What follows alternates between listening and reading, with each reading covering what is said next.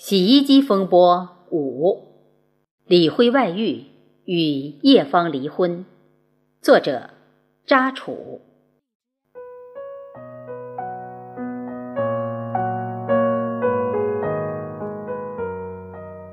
古风机场经营得当，经济效益比较好，这与厂领导管理得当、员工工作效率高是密不可分的。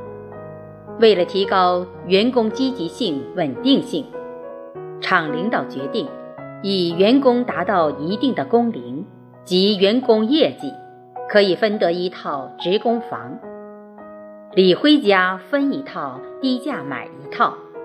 喜事逢双，叶芳生了一个千金，家里添了宝宝，李辉更加对叶芳恩爱有加。每次回到家，都把宝宝抱在怀里。李家旺做了爷爷，格外高兴，经常逗小孙女玩。有时候一家人抢着抱。叶芳喜欢种花，宝宝又是腊月出生，她与李辉商议，宝宝的名字叫李红梅。李家旺笑着说：“这个名字好。”傲雪红梅，梅花香自苦寒来。李红梅的到来，给家庭增添了无穷的乐趣。李辉的母亲看到小孙女十分可爱、粉嘟嘟的模样，逗乐时咯咯笑个不停。望着眼前的开心宝，也打消了男孩比女孩好的封建传统观念。每次把小宝宝搂在怀里，亲了又亲。李辉把厂里面分的房子装修了一番，他与老婆孩子住一起，父母亲与爷爷奶奶同住。虽说是分开住，都同住职工宿舍楼院内，中间间隔一栋楼。李辉与老婆经常带着孩子去他们那里玩。随着时代的发展，李辉购买了私家车。买车后，家里面方便多了。有时候节假日带着全家出去旅游，这也是家人最幸福开心的时刻。李红梅一天比一天长大了，从幼儿园到小学，成绩优异。在李红梅读初中时，古风机场倒闭了，李辉的爷爷奶奶相继去世。李辉下岗后，在县城里跑的士车，生意不好。开的士车的人都是这样，没活干时就三五成群打牌、聊天，到歌舞厅瞎逛。有时候，李辉深更半夜才回家，有时候彻夜不归。李辉开的士车赚的钱一分也不拿回家，为此叶芳十分生气。家里面日常开支还是叶芳在外面打零工的钱，有时候还要动用以前的积蓄。李辉在外面与那些不三不四的人鬼混，叶芳知道他慢慢变坏了，多次与他吵架，甚至打架。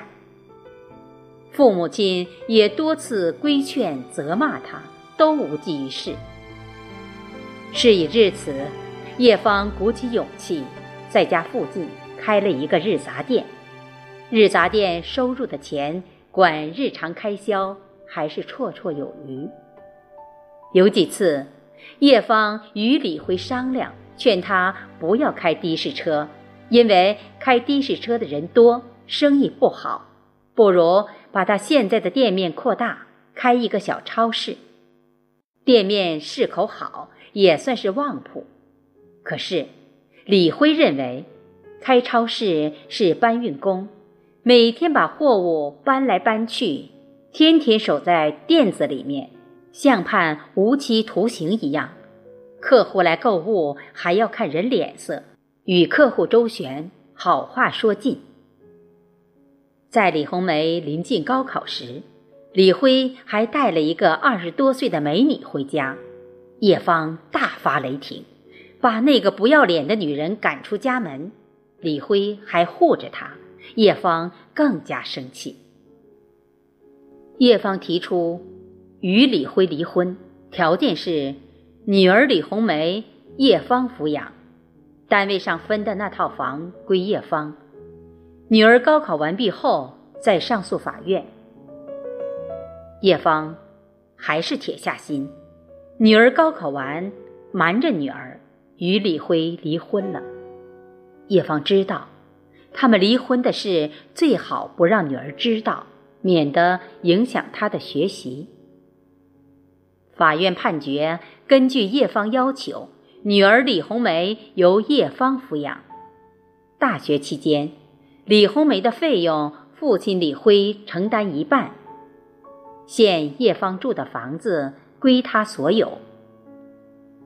李辉与父母亲住在另外一套房里。李辉后来喜欢的那个女人，名叫叶圆圆，是以前在一起开的士车，慢慢他们产生了感情。很快，李辉与叶圆圆领取了结婚证，父亲李家旺与老婆怨声载道。一年后，李辉又生了一个女儿，李家旺与老婆身体经常生病。李辉跑的士车的生意不行，他还打牌酗酒，一家人过着清贫的生活。李辉与叶圆圆经常吵架。叶芳有时候也去看望李辉的父母亲，李家旺与老婆感慨万千，说上辈子作孽养了这样一个蠢子。李家旺老婆对叶芳说。自从李辉把那个女人带回家后，他每天不干活，还经常上街花钱，所以李辉与他经常吵架。现在又生了一个小孩，家庭矛盾更多。他们言语中产生了悲观厌世的情绪。叶芳望着眼前的老人，爱莫能助。